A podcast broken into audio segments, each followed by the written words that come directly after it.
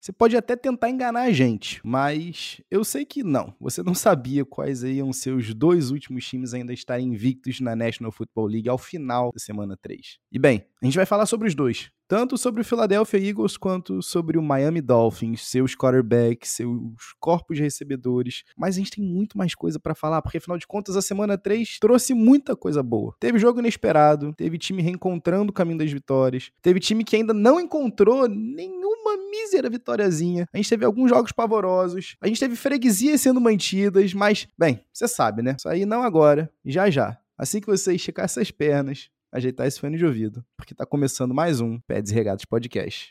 Iguodala to Curry, back to Iguodala, up for the layup. Oh, blocked by James. LeBron James with the rejection. Wow. Oh my goodness.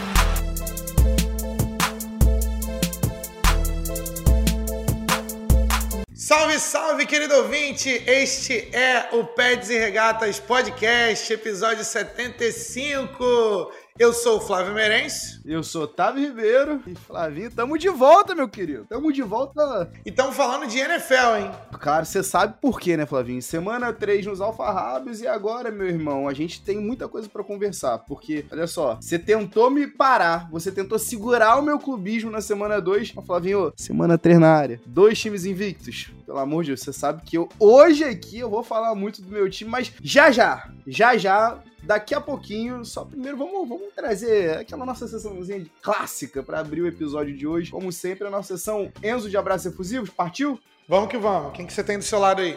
O lado de cá eu vou mandar um abraço. Você vê, Flavinho, eu falei para você que eu vou ser clubista e o meu clubinho já começa aqui dos nossos abraços efusivos. Porque o abraço do episódio 75 é pro Pedro Telmo, nosso ouvinte lá do Rio Grande do Sul, de Gramado, que me mandou a seguinte mensagem: Fala, Otávio, meu bruxo. Passando só pra elogiar mais uma vez o Pés e Regatas, que tá bom demais. A qualidade de conteúdo de vocês é muito diferente. E já vou aproveitar para te perguntar uma parada.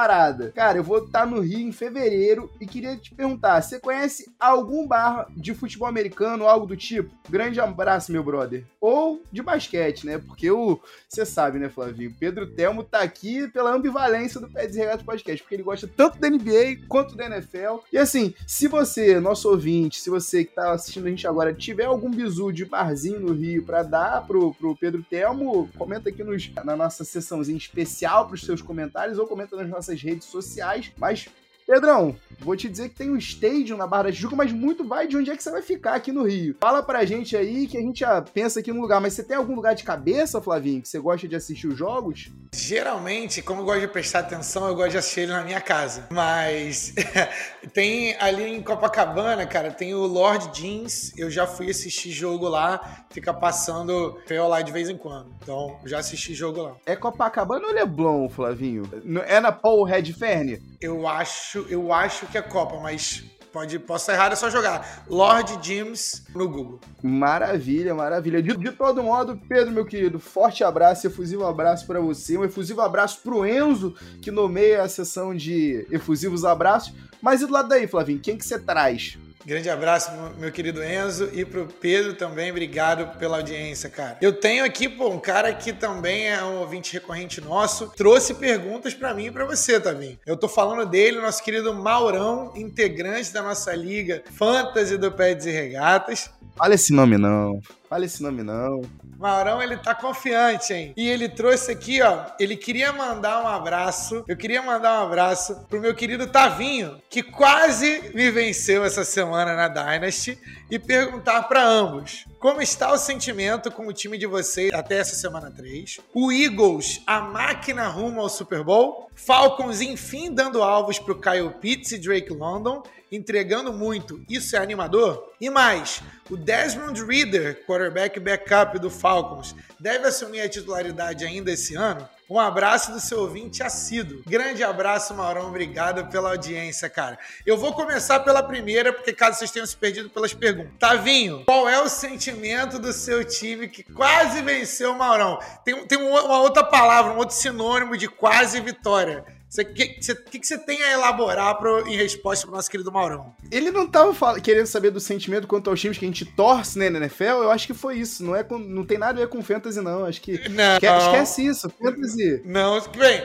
Pode ser, mas agora eu quero a tua opinião com relação a esse confronto. Ai, meu Deus do céu. Ô, ô, Mauro, meu querido, tá se achando, né, meu querido? Só porque você tá 3-0 na Liga Dynasty do Pets e Regatas, só porque você aplicou um resultado que se, se o Miles Garrett fizesse só mais 35 pontos, Flavinho, como ele mesmo mencionou, eu tinha levado essa. Eu tinha levado essa, você sabe disso. Mas com 1-2 na campanha, eu não vou, eu não vou, não vou desmotivar porque Flavinho, na boa, é fantasy football é para se divertir, é para você meter esse trash talk aí nos no teus parceiros.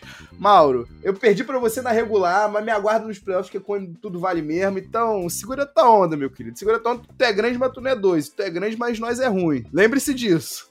Forte abraço, irmão. Muito obrigado. Do meu lado, meu time tá 3 e 0 na Liga do Pets e Regatas, sem nenhuma derrota até agora. Venci o clássico contra Vitinho Maravilha. Outro abraço pro Vitinho novamente. E agora sim, cara, tô bem confiante, inclusive, acho que eu vou pro título esse ano, depois de um rebuild e, em tempo recorde, hein? Mas agora eu queria saber, vamos falar do seu time agora. Eagles, a máquina rumo ao Super Bowl? Flavinho, o Mauro já tá querendo antecipar o episódio de hoje, então, mas assim, já te digo uma coisa, Maurão: 3-0, vibes 100% positivas, quarterback líder e muito bem quisto dentro de todo o vestiário, uma defesa firme, sólida. Estão deixando a gente sonhar, estão deixando a gente sonhar, Flavinho, estão deixando a gente sonhar, Mauro Werneck. Me aguarde, me aguarde. E aí ele trouxe, é, as outras perguntas são todas para mim no caso do Falcons, né?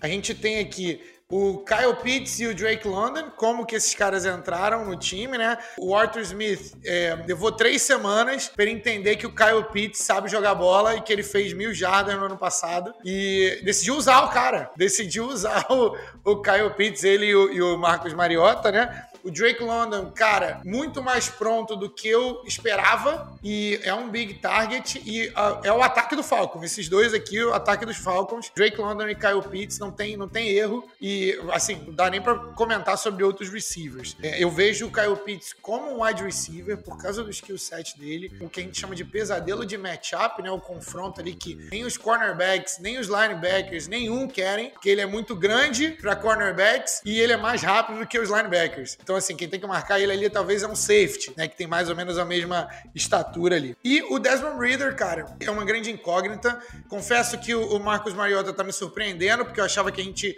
ia ser até bem pior é, em termos de competitividade. Como ele é um jogador do Arthur Smith, vai levar mais tempo para ele poder sair do time. Mas eu tô torcendo para que o Desmond Reader venha, e já disse aqui no, no podcast, eu quero que ele venha e venha para ser estrela, que seja para ser quarterback top 5 da liga. Porque se ele for quarterback top 17, a gente vai ficar 5 anos acreditando que ele é o cara. E, e na verdade, não é, entendeu? A gente vai ficar na, naquela, naquele predicamento Kirk Cousins.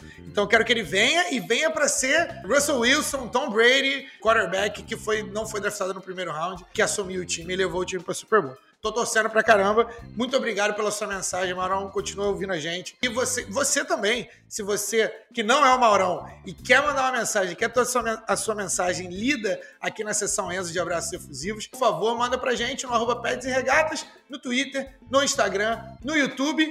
E também, se você quiser continuar falando ainda mais com a gente, quiser mandar texto, quiser mandar igual o Susco que mandou o design dele, fiz aqui um design com Peds e Regatas com a tua cara feia do Tavinho. É, cara, manda lá pra gente no pedsregatas.gmail.com, vai ser um prazer receber o conteúdo de vocês, tá? Muito obrigado, a gente fica muito feliz. 319! 319! Então vamos que vamos. Vamos seguir aqui o nosso, nosso episódio. Vamos começar de fato, Davi. O que, que você tem aí pra mim? Flávio Merenço, vamos fazer o seguinte. Semana 3 chegando aqui. Geralmente semana 3 é um bom indicativo de, de como é que a gente tá na temporada, né? Geralmente, até a semana 3 a gente costuma ter bastante times invictos ainda. Esse ano não. Aparentemente, aparentemente não, né? De fato. Dois times só depois da semana 3 se mantêm com recordes invictos. E aqui eu tô falando do meu Philadelphia Eagles e do Miami Dolphins, Flávio Merense. E Flavinho, o que eu acho mais incrível aqui é que esses dois times podem se correlacionar de diversas maneiras. A começar pelos signal callers de cada uma das equipes. A gente tem pelo Philadelphia Eagles o nosso querido Jalen Hurts e pelo Miami Dolphins o Tua Tagovailoa, né? Ou como ele gosta de ser chamado, Tonga Vailoa. Ambos quarterbacks oriundos de Alabama, certo? Sempre lembrando, né, que o Tua acabou entrando no lugar do Jalen Hurts na final do college football lá em 2018. Tava 13-0 contra o Alabama tava correndo atrás de uma diferença de 13 pontos com zero no placar. E aí o Nick Saban acabou sacando o Jalen Hurts para botar o true freshman na época, Tua Tagovailoa, que acabou liderando uma virada incrível. Flavinho, eu primeiro queria te fazer a seguinte pergunta: é o quão incrível é a gente chegar aqui hoje, quatro anos depois, e ter esses dois caras que brigaram dentro do mesmo QB Room, que viram no ano passado, numa boa temporada do Mac Jones, os púndicos, os púndicos dizerem que Mac Jones era de fato o melhor quarterback daquele QB room e não os dois. E aí hoje estão os dois aqui, calando os, calando os críticos, ambos liderando suas equipes, ambos com 3-0 de campanha. E eu queria saber de você, Flavinho, quem é que você preferia vindo do draft aqui? Seja sincero, rasgue aqui as verdades. E dois, quem é que você prefere hoje, nesse exato momento, no dia que esse episódio vai ser largado, esse episódio vai ser publicado, se é que temos diferenças, Flavinho. Tavinho, eu não, não abro mão, né? Não, assim, não escondo de ninguém de que eu sou sempre fui no college um Tua fan, então eu gostava muito do Tua no college. Tualista. Tualista. Tuazete, tem gente que chama de Tuazete, mas enfim, eu gostava muito dele no college e principalmente, né, quarterbacks canhotos, cara. Isso é muito maneiro. E eu gostava do Michael Vick, então é uma raridade você ter quarterbacks canhotos. Mas eu achava que o Tua ia ser, assim, sensação. Se ele não tivesse se machucado, provavelmente teria sido o primeiro quarterback, ou pelo menos a discussão teria sido mais, é, mais acirrada, mas ele machucado, as incertezas aí acabou fazendo a decisão dos outros times mais fáceis, né? E de toda forma, eu acredito muito, principalmente no mental do Tua. Na época do draft, respondendo diretamente, Tua, se eu tivesse que ranqueá-los, né? Tua, Jalen Hurts e Mac Jones. Mas muito porque eu não gostava do Mac Jones, entendeu? O Jalen Hurts, na minha visão na época, ele teria que ter mudado de posição para running back, porque ele tem as running skills e ele tem porte físico para running back. Então, acho que ele, ele seria bem sucedido nisso. Mas, merecido, ponto merecido dele para ele, ele dizer o que ele é, e ele tem que ser o que ele é. Assim, o que eu digo não, não faz diferença nenhuma, mas eu acho que ele teria mais chances de sobreviver na liga como running back. E também, os dois primeiros anos dele, cara, acho que reforçaram um pouco esse pensamento, porque eu não vi muito crescimento do, do, do ano 1 um pro ano 2. Então, assim, diretamente é isso. Esse ano, para esse ano, o cara que que mais cresceu, sem dúvida nenhuma, foi o Jalen Hurts. O Mac Jones não me convenceu ainda, mas o Tua também apresentou crescimento. Então, o ranking hoje continua o mesmo.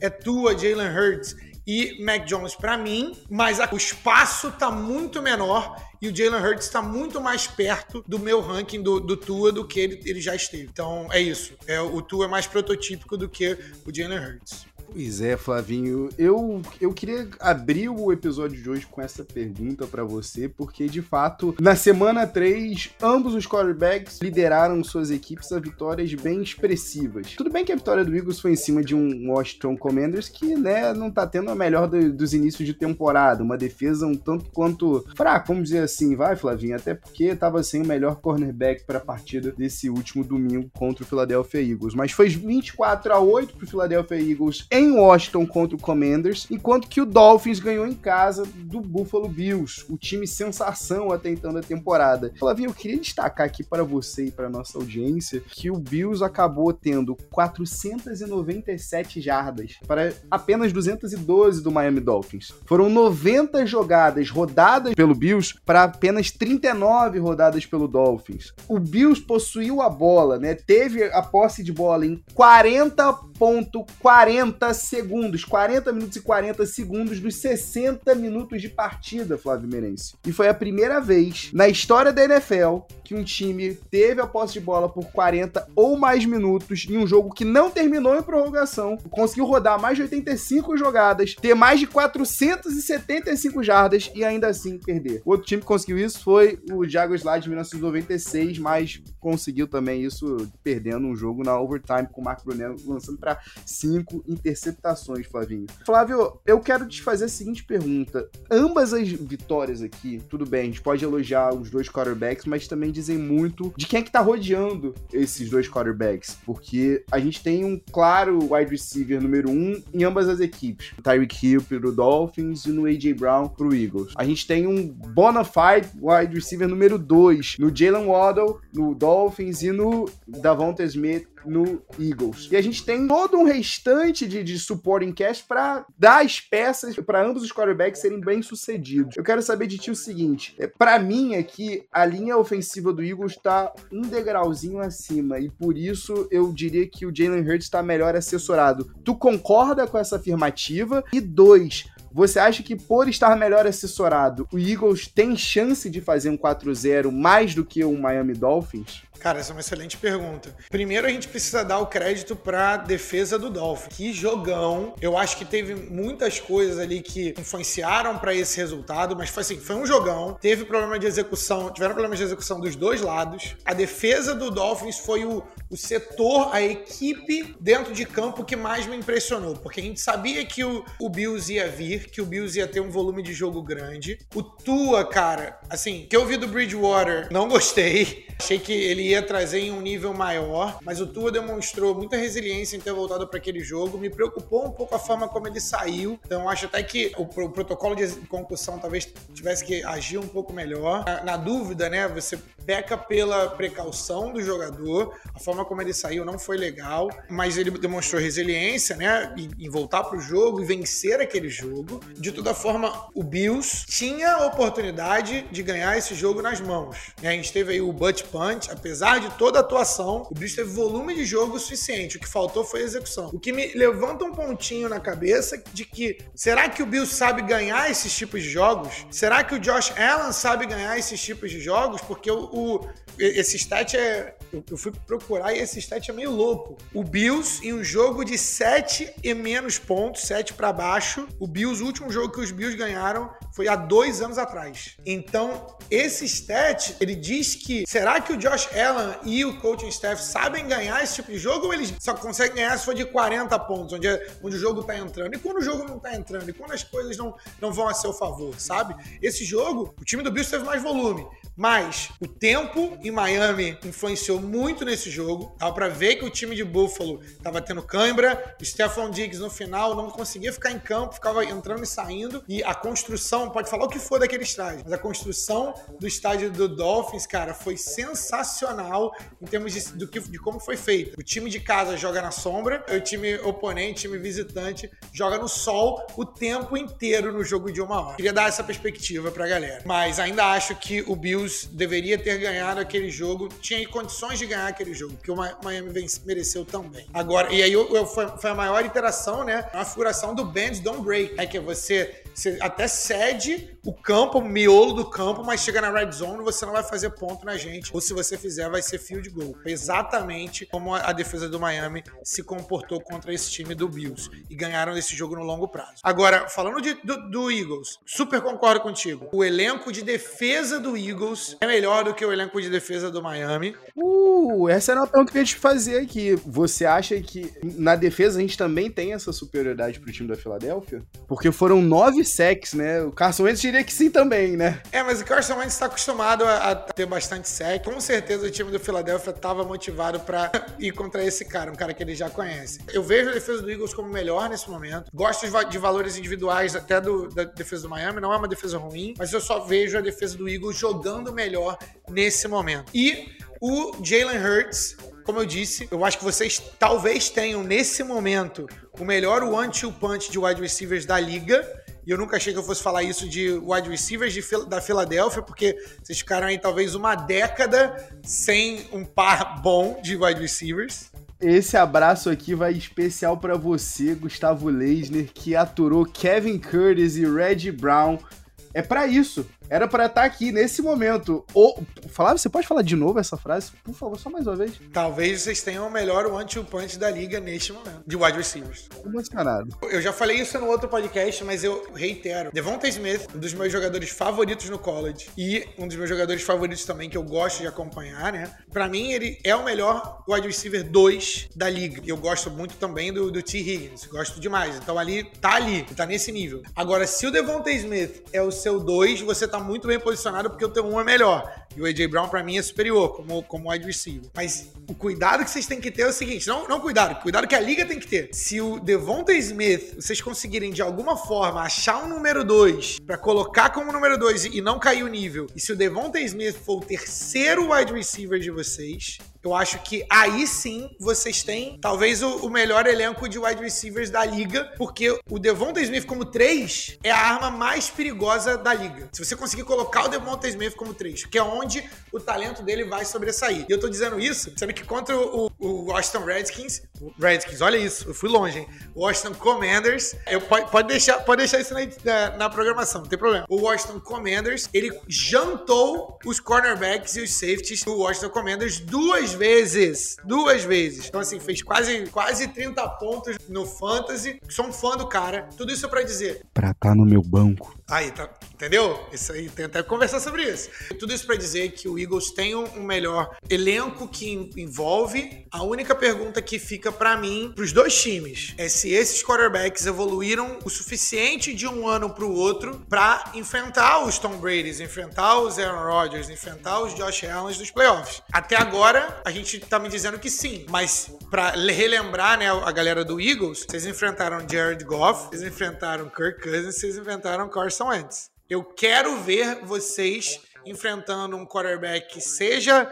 top 10 ali e com um time que também acompanha o nível do quarterback. Então acho que essas perguntas ainda precisam ser respondidas, mas ainda é semana 3. Eu tinha duas perguntas para te fazer, para tu responder ali de bate pronto, mas eu acho que uma tu já respondeu. Pro restante da temporada, quem é que você queria ter no teu time, Devonta Smith ou Jalen Waddle? Eu acredito que seja o Devonta Smith. Agora, qual é o wide receiver número um que você confia mais? AJ Brown ou Tyreek Hill? Uh, que pergunta maravilhosa! Não tava esperando essa, hein? Pra ser sincero, o adversário que eu confio mais é o Devonta Smith, porque eu acho que ele se encaixa em qualquer sistema, entendeu? Então, por isso que eu, esse, a, a, resposta da, da, sua pergunta anterior era o Devonta Smith, porque esse é o tipo de cara que é a, sure thing, que é a coisa certa. Você sabe que se você colocar ali, ele é plug and play, é o único cara do draft que a gente não tinha nenhuma dúvida, era esse cara. Ele vai ser um bom jogador por 10 anos, e aí a, a pergunta ali é só a capacidade de ser o número um ou não. Mas temos de confiar mais a Devonta Smith, mas entre os dois, eu não vou fugir da pergunta, é, é Tyreek Hill. O Tyreek Hill é para mim é um talento de uma geração. Dificilmente você consegue ter um cara que tem a capacidade atlética do Tyreek Hill, que pode muito bem ser o jogador mais rápido da liga e com a habilidade, porque jogador rápido a gente tem todo ano no combine, mas que une a habilidade de correr as rotas, de ser um número um de verdade. Ele tem a impulsão para pegar a bola lá em cima, a, 50, a bola de 50%, que é a, a chamada 50-50 ball. Ele consegue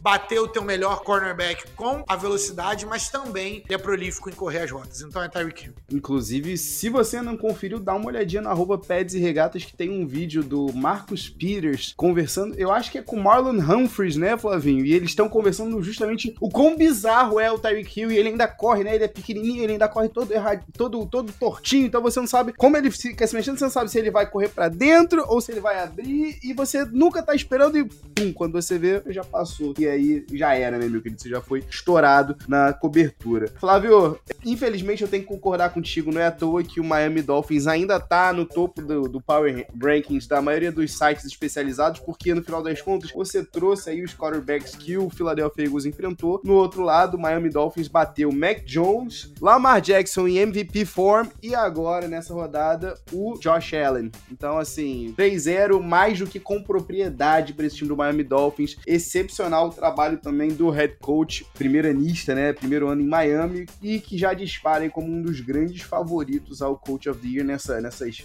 impressões um tanto quanto antecipadas. Fabio, vamos fazer o seguinte: eu quero te perguntar qual foi o jogo mais inesperado para ti da semana. Se você tiver algum outro que não seja dentre esses três que eu trouxe aqui, fica à vontade, tá? Mas eu sei que você tava esperando, só que não, a derrota do Kansas City Chiefs pro Indianapolis Colts. Colts que consegue agora ter um recorde maravilhoso de 1-1-1, uma vitória, um de, uma derrota e um empate. E acabaram vencendo o Chiefs de Patrick Mahomes em casa por 20 a 17. Chiefs caiu aí para duas vitórias e uma, e uma derrota. O Jacksonville Jaguars indo a Los Angeles para espancar, não bater, mas espancar o Los Angeles Chargers do nosso querido Pedro Stelling. Inclusive, forte abraço, Pedro Stelling. Ou a vitória, a segunda, Flávio Merenço não a primeira, mas a segunda. A segunda vitória, inclusive, que quase, Flávio, por um segundo, eu falei assim: o mesmo raio não vai cair duas vezes. Eu vou apostar no Survivor aqui, o time que vai contra o Cooper Rush. Mas não, Cooper Rush conseguiu entregar a segunda vitória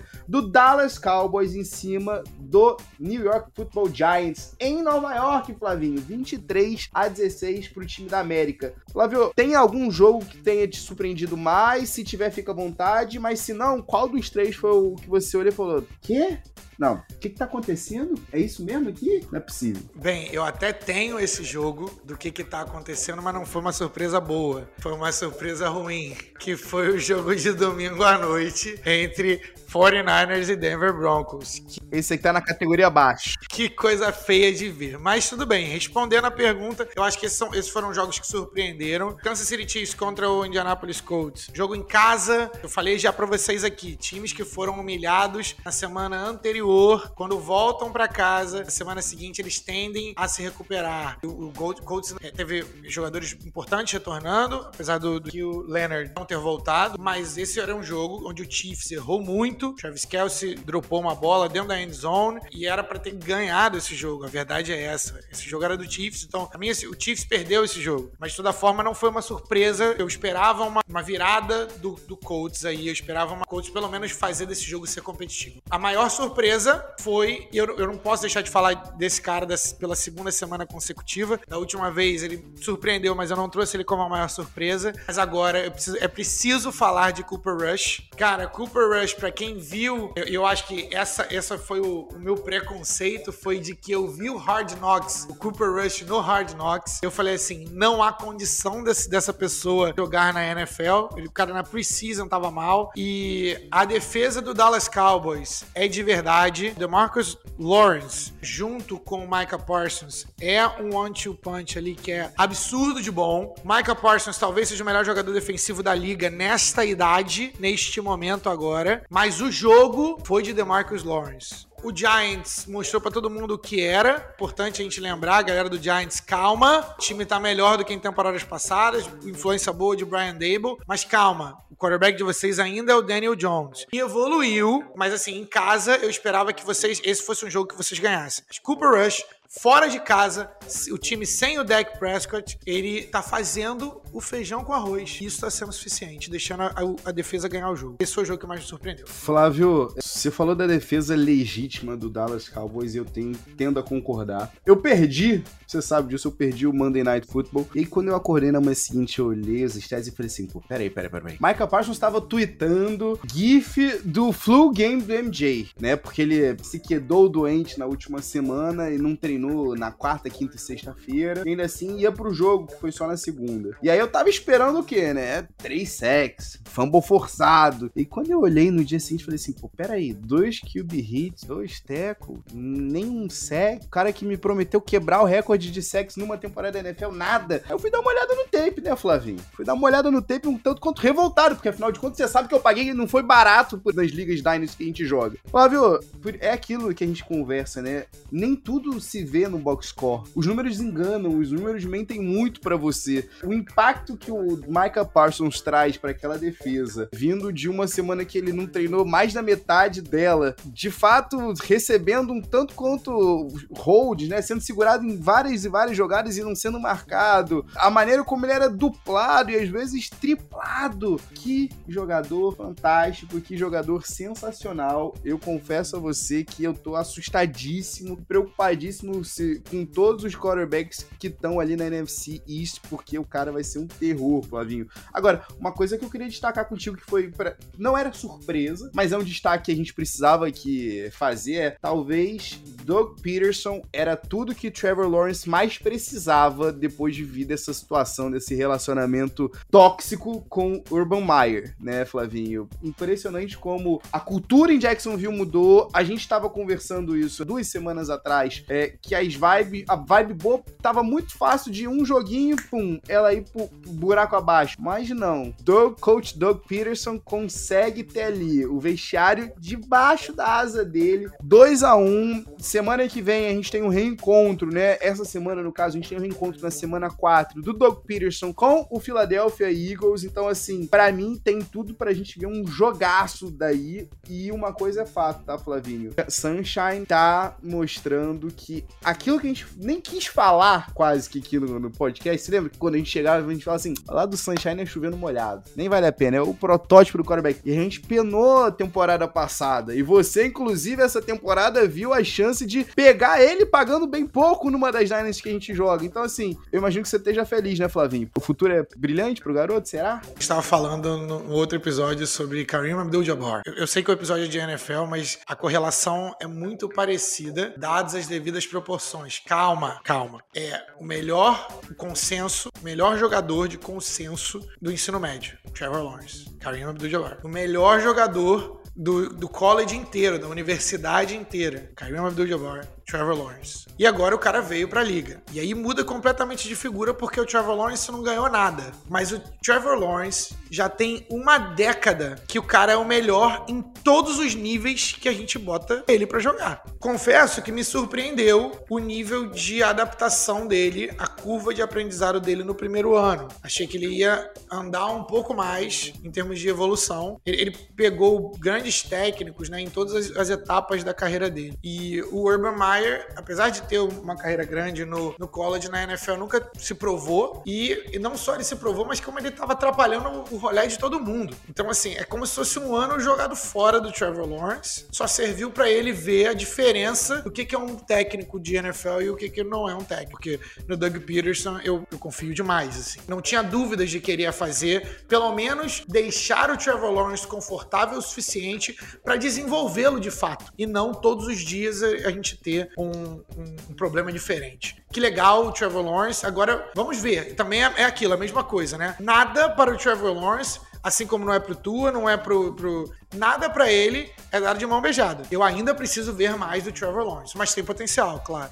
Agora, o que tá sendo quase de mão beijada é o tempo que ele tem para lançar a bola, Flavinho. Em 115 dropbacks nessa temporada, Flavinho, foram só dois saques que ele sofreu. Não bastante, Flavinho. Mesmo se ele não tivesse recebendo tempo, ele tá com o sexto release mais rápido dentre todos os quarterbacks na liga, dentre todos os quarterbacks titulares da liga. Que era um problema do draft.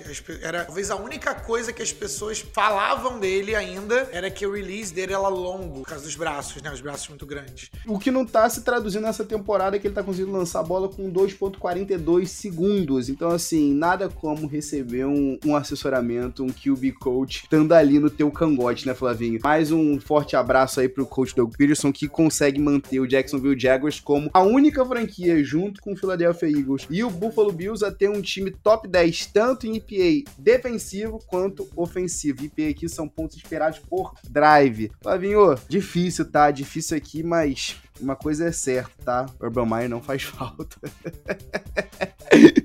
não só não ajudava, mas como também atrapalhava, fazia questão de atrapalhar. Então, assim, pelo menos o Jaguars tem um técnico que não chuta jogador. Então, assim, agressão física não é uma preocupação. Jaguars finalmente encontrando o caminho da vitória, que nem algumas das franquias que a gente vai comentar já já no próximo bloco. Omaha!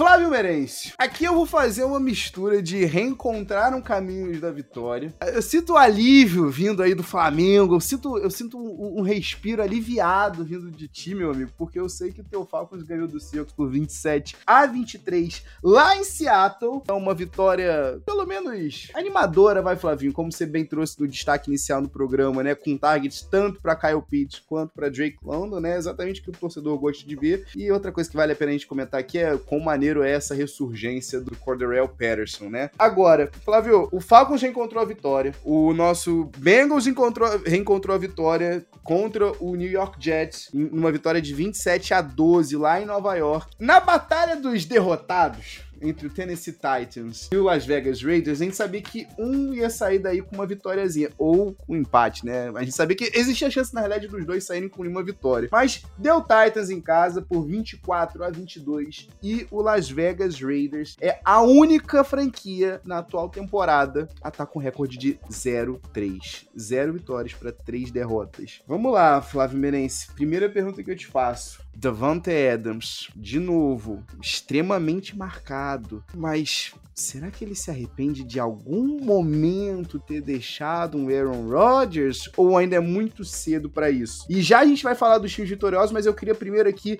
chegar no Raiders. Mas a segunda pergunta, primeira que eu te faço é se Davante Adams se arrepende de ter ido para Las Vegas, e a segunda é, Flávio, eu, eu considero você uma pessoa inteligente, uma pessoa dotada de polegares opositores Considero você uma pessoa que não carregaria cinco running backs, nem numa liga onde o running back fosse uma posição premiada. Me explique então, Flávio Merense, por quê? Por qual motivo? Por que cargas d'água Josh McDaniels carrega cinco running backs nesse time do Las Vegas Raiders, sendo que ele só usa, e muito mal e porcamente, dois. E aqui eu tô falando do Josh Jacobs, que quase não jogou a partida dessa semana, e o Brandon Bolden, antigo afeto do do, Josh McDaniels desde os tempos lá de New England. Outros running backs sendo o Amir Abdullah e o Zamir White, que não recebe nenhuma chancezinha, Flavinho. Me explique, Flavinho, qual é o motivo de você carregar cinco running backs? Qual é o motivo de você forçar jogadas em outro jogador que não seja Davante Adams? E essa é a segunda semana, Flavinho. Eu tô repetindo a mesma coisa, Flavinho. A mesma coisa, porque na semana passada a gente tava conversando. Não, é impossível a gente ver um jogo igual do Davante Adams, onde ele seja pouco buscado. Dessa vez ele foi buscado em demasia até, mas os caras estavam esperando isso, não é não? É muito difícil você estar tá infeliz e se arrepender de ter saído de Green Bay com 141 milhões de notas de um dólar dentro da sua conta bancária. Então, assim, é muito difícil você estar infeliz. Agora, se bem que não é 141, porque a gente sabe que na NFL tem a porcentagem do contrato que é garantida e tem a porcentagem que não é garantida, mas, mas foi bastante coisa garantida. De toda forma, o Davante Adams, é muito difícil você se acostumar a jogar durante tanto tempo quanto o Davante Adams foi. Davante Adams, para quem não se lembra, ele foi um late bloomer, ele foi um cara que demorou um pouquinho para se estabelecer na liga, quando se estabeleceu para crédito dele, para mérito dele, voou. Ele jogou a carreira toda dele. Um jogador que talvez seja o, o jogador mais talentoso em termos de braço, a talento de braço da história, que é o, o Aaron Rodgers. O Aaron Rodgers, ele é o cara que coloca a bola onde quer. E aí tem outros aspectos que são tais, às vezes o cara não, não tá bem, playoff, não sei o quê, mas em termos de braço, não existe passe dentro do jogo que o, o Aaron Rodgers não saiba fazer e não consiga fazer. E aí você vai pro Derek Carr. Há um argumento do Derek Carr se ele tá ali entre, entre a posição 10 e 15 dos quarterbacks da liga. Gente que tem ele até de forma mais pessimista do que eu, mas ele não é o Aaron Rodgers. E aí, o Aaron Rodgers, há o argumento de que você ter o Aaron Rodgers no teu time ele já te garante pelo menos 8, 9 vitórias, porque esse cara, ele vai ser melhor do que o outro quarterback do outro time, em média, ele vai ser melhor do que a maioria dos quarterbacks, entendeu? Então esse time do Raiders, com muita mudança, Derek Carr até passaram para 303 jardas, mas ao meu ver, forçando muito a bola. Cara, por que que você usou o Josh Jacobs só 13 vezes nesse jogo? E aí se vocês forem pensar, sim, foram 10 bolas pro Davante Adams. Ele recebeu 5 para 36 jardas. Uma dessas, inclusive, uma dessas tentativas foi touchdown. Uma dessas tentativas foi interceptação. Uma bola claramente forçada no Davante Adams e o Titan já estava esperando, porque o jogo dos caras é isso. Esse aí teve um outro cara que foi, ele foi direcionado mais vezes, ele foi acionado mais vezes do que o Davante Adams, que, de novo, 141 milhões o contrato do cara. O nome dele é Mac Hollins. Inclusive, peguei ele no Fantasy, porque vai que, né? Ele, por, pela segunda semana seguida, o cara tem mais de 7 targets, mais de 7 alvos. Ele teve 11 alvos no jogo, 8 recepções, 158 jardas e um touchdown. Esses são números que você paga o Devante Adams para ter. E aí você corre com o Josh Jacobs 13 vezes e com o Brandon Bolden mais 3 vezes, que era um jogador que... 2022, Flavinho. 2022 tá jogando com esse cara. Eu vou te dizer, vou te responder porque que eles carregam 5 running backs dentro do time. Porque o Bill Belichick fazia isso. Bill, Bill Belichick, ele rodava por running backs, ainda roda hoje por running backs, ele não quer nem saber. Se, se é terceiro down, eu quero que esse cara jogue no terceiro down, você vai sair, não importa se você fez mil jardas no jogo. E ainda assim, o Raiders podia ter ganhado esse jogo. Ainda assim, eles estavam lá. Eu não sei se isso diz mais pelo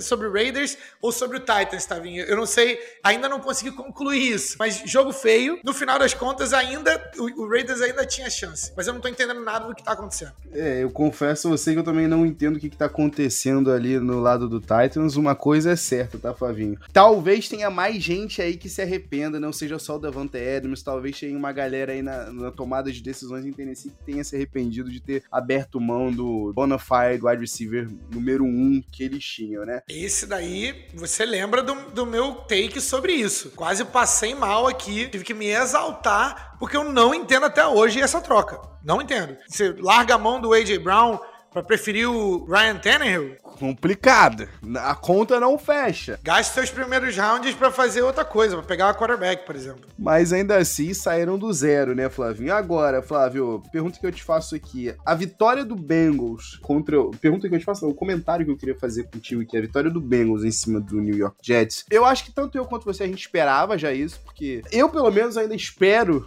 um, rebound desse time de Cincinnati. Agora, Flavinho, uma coisa que me chamou muito a atenção, apesar da derrota, foi a atuação do Sauce Gardner, Flavinho. Flavinho, a gente falou bastante aqui do Sauce Gardner na época do draft. Quando, quando eu fui representar aqui o Pé de Regatas lá no Jets no ar, a gente chegou a comentar bastante sobre o, o, a escolha número 4. Agora, que trabalho fantástico do menino em cima simplesmente do Jamar Chase. Não é todo mundo que consegue de fato subir numa bola, né, one on one com o Chase e conseguir roubá-la, né? E conseguir impedir o Chase de cair com a, com a bola recepcionada. Então, assim, apesar dos pesares, que trabalho fantástico. Tem muito motivo para o torcedor do Jets estar contente aí. Agora, Flavinho, deixa eu te fazer uma pergunta. Você acha que esse time do Bengals, você confia na sequência de numa sequência de vitórias? Você acha que vem coisa ainda aí, vem mais uma vitória aí na próxima semana pra gente ter uma equalizada ou não?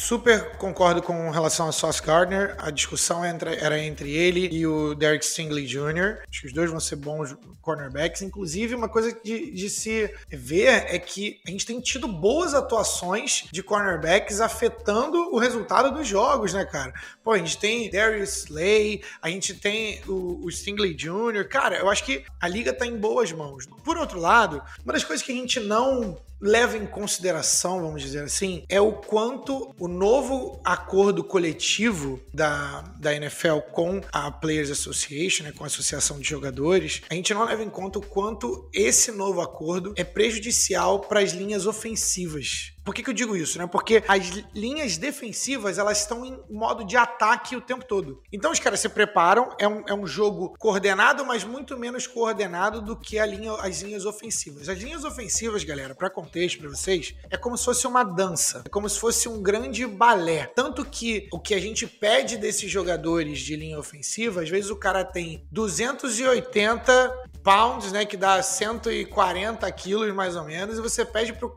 a, o ponto mais importante para esse cara é o trabalho de pés. Então esses caras, eles precisam estar em sincronia. E aí o que aconteceu lá em Cincinnati? Cincinnati contratou jogadores bons, valores individuais bons para a linha ofensiva, justamente para proteger o, o, Joe Burrow, que era um ponto que a gente falou a temporada passada inteira e a gente não precisava falar. A defesa de Tennessee fez com ele e, e durante os playoffs todo, né, e durante a temporada toda, o cara dos quarterbacks mais sacados da temporada.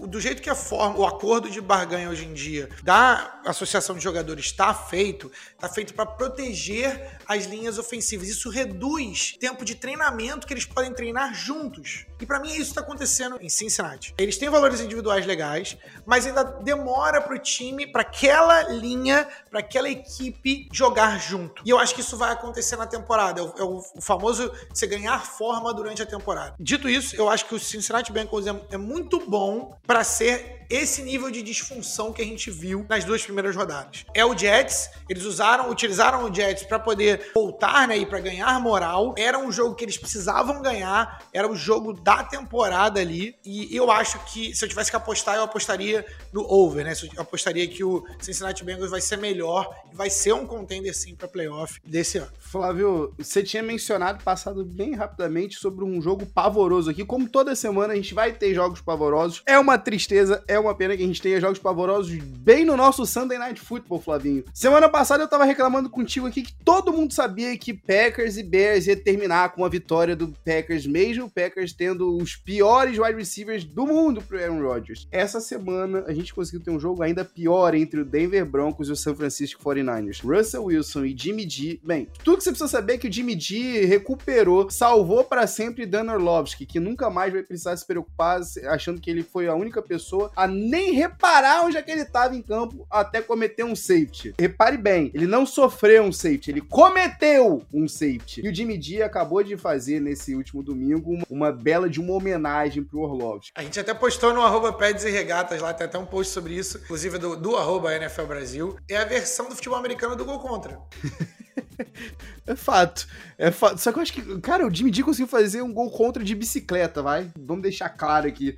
Igualmente pavoroso, Flavinho. Os Chicago Bears ganhando de 23 a 20 do Houston Texans. Mais uma vez, o Houston Texans joga como sempre, perde como nunca. Não, pera. Joga como nunca, perde como sempre. E o Bears joga como ninguém nunca mais devia jogar. Um futebol dos anos 40. Justin Fields lançou a bola 30, teve 35 passes completados, Flávio Merencio. 35 passes completados em três jogos, Flávio Merencio. O que, que é isso? E ainda assim conseguindo sair com a vitória lá no Soldier Field. E agora, pavoroso foi um jogo entre Tom Brady e Aaron Rodgers. Flávio Merencio, peraí, peraí, peraí. O Packers foi lá em Tampa Bay para ganhar do Tom Brady. E aí você pensa, pô, peraí, então a gente deve ter tido um baita jogão, um, um tremendo tiroteio entre os dois grandes quarterbacks dessa, gera dessa geração passou? Não exatamente. A gente teve um 14 a 12, no qual os nomes principais rotacionavam entre Rashad Perman, Rashad Perman, né, na realidade, Cole Beasley, ai meu Deus do céu, Flavinho, Adam Lazard, Lizard King, como diriam os amigos do Fantasy Footballers, Romeo Dobbs, Flávio,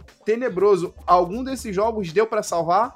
Não, a resposta é simples e é não. Que coisa ruim de ver. Quero nem comentar. Ah, eu, quero, eu tenho uma coisa para comentar. Russell Wilson tem um contrato de 250 milhões de dólares. Jimmy G tem um contrato de 6 milhões de dólares. O nível de performance foi o mesmo. E pensar que tinha torcedor do Philadelphia Eagles, um abraço aqui, Antônio. E eu tô sendo super engenheiro aqui de, de obra pronta, eu tô fazendo isso aqui na cachorrada, que queria que as picks que o Eagles possui extras fossem envolvidas para trazer Russell Wilson para cá. Imagina só que terror que a gente não ia estar tá nessa temporada. Merenço, o que que você sabia que era mais certo? A vitória do Sean McVay em cima do, do Cliff Kingsbury, a 11 primeira em 12 jogos, ou a atuação do Kirk Cousins num horário que não seja o prime time? Porque logo no primeiro drive o cara mostrou que veio. No final do jogo foram, foram 260 jardas para dois, dois touchdowns e 24 passes completados em 41 tentados. Qual era o mais certo para você? É muito engraçado essas tendências, né, cara? E, e como eles acham esses números. Mas para mim era o, o Sean McVay para cima do Cliff Kingsbury.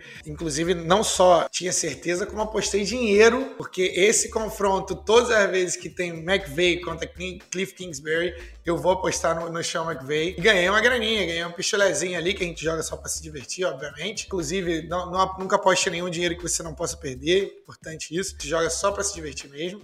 E não tô estimulando ninguém a fazer aposta, cada um é dono de si, importante dizer isso também. Mas esse, essa para mim era, era a certa do dia. Flávio Merencio, o jogo meh para mim da rodada acabou sendo entre o Carolina Panthers e o New Orleans Saints. O Saints foi a Carolina para perder por 22 a 14 para o time do Panthers, liderado por Baker Mayfield, mas um joguinho bem medíocre, tá? Nos dois lados da, da bola. Outro jogo para mim foi, um tanto quanto meh, todo respeito, foi o entre o Pittsburgh Steelers e o Cleveland Browns. Flávio Merencio, não é à toa que quando você tem quarterbacks vitoriosos em Jacoby Brissett e Baker Mayfield em 2022, que os jogos não são tão animadores assim, né? Mas, se você me permite, Flavinho, já que a gente tá chegando aqui pro final do episódio, vamos chegar no nosso Crunch Time! It's off to Leonard, defended by Simmons. Is this the dagger? Flávio Merense.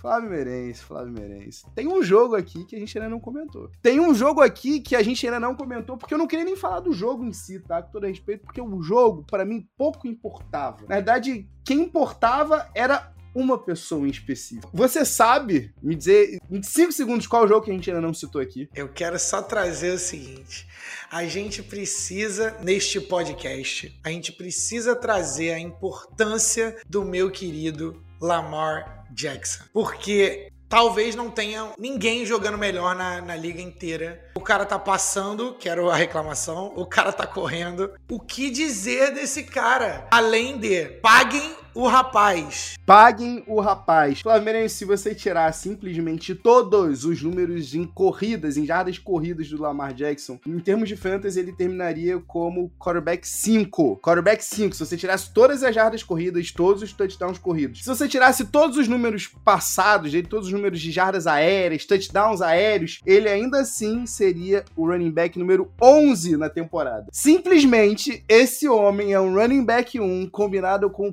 quarterback 1. Se você tem Lamar Jackson para essa temporada no Fantasy, meu amigo, parabéns, minha amiga, parabéns, porque você tá muito feliz. A temporada vai ser muito boa para você. Flávio Merencio, pra gente fechar, pra gente fechar de vez aqui, eu queria, de, queria te fazer duas perguntas. Era surpresa para você a gente chegar aqui na semana 3 com Chargers com Jason Herbert jogando com uma costela fraturada, na verdade, uma cartilagem da costela fraturada, Joey Bosa sofrendo uma contusão na virilha, precisando de cirurgia e ficando fora pelo menos um mês. Rashan Slater com o bíceps rompido e fora da temporada. Keenan Allen, mais uma vez com a virilha também machucada, fora pelo menos pelos próximos dois jogos. JC Jackson com uma lesão no joelho, também fora por dois jogos. Corey Linsley também uma lesão no joelho. Era surpresa para você? Cara, sim, né? Não, acho que não era, não era esperado para ninguém. Não é surpresa para mim. Chama o Pai Santana.